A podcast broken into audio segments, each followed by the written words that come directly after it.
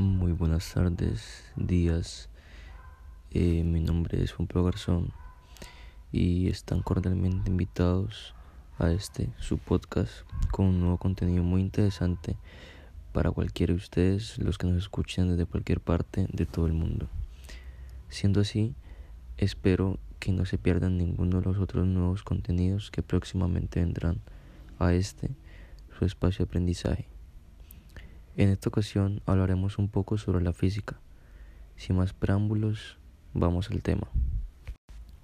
Tomando como principio nuestro contenido, que va a ser lo que veremos a continuación.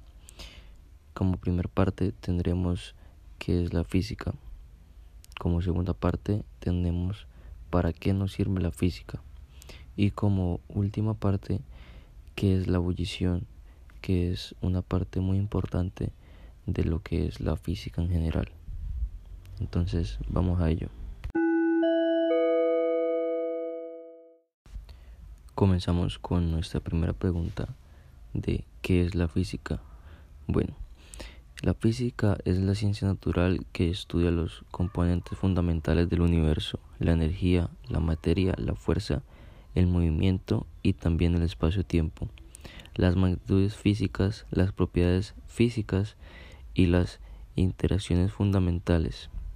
La física es una ciencia básica vinculada con las matemáticas y la lógica en la formulación y cuantificación de sus principios y leyes físicas. Para nuestro segundo punto o nuestra segunda pregunta que dice para qué nos sirve la física, pues la física es la ciencia que nos ayuda a entender diversos fenómenos naturales que están inmersos en nuestra realidad. Además, los modelos y las técnicas de trabajo de la física son útiles en otros campos del conocimiento como lo son la biología, la química o la medicina, por mencionar solo algunas ya que son muy variadas. Y para concluir nuestro podcast y episodio de hoy tenemos como último punto o última pregunta que dice ¿qué es la ebullición? Eh, cuando una sustancia se ha derretido totalmente, cuando la temperatura aumenta y algunas partículas en el líquido adquieren suficiente energía para liberarse de otras partículas a una temperatura específica se denomina como punto de ebullición.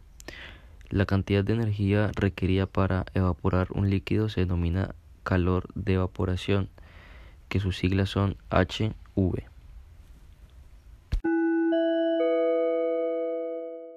Ok chicos y chicas, este sería nuestro fin de lo que vendría siendo nuestro episodio de hoy del podcast. De verdad muchísimas gracias a todos nuestros oyentes.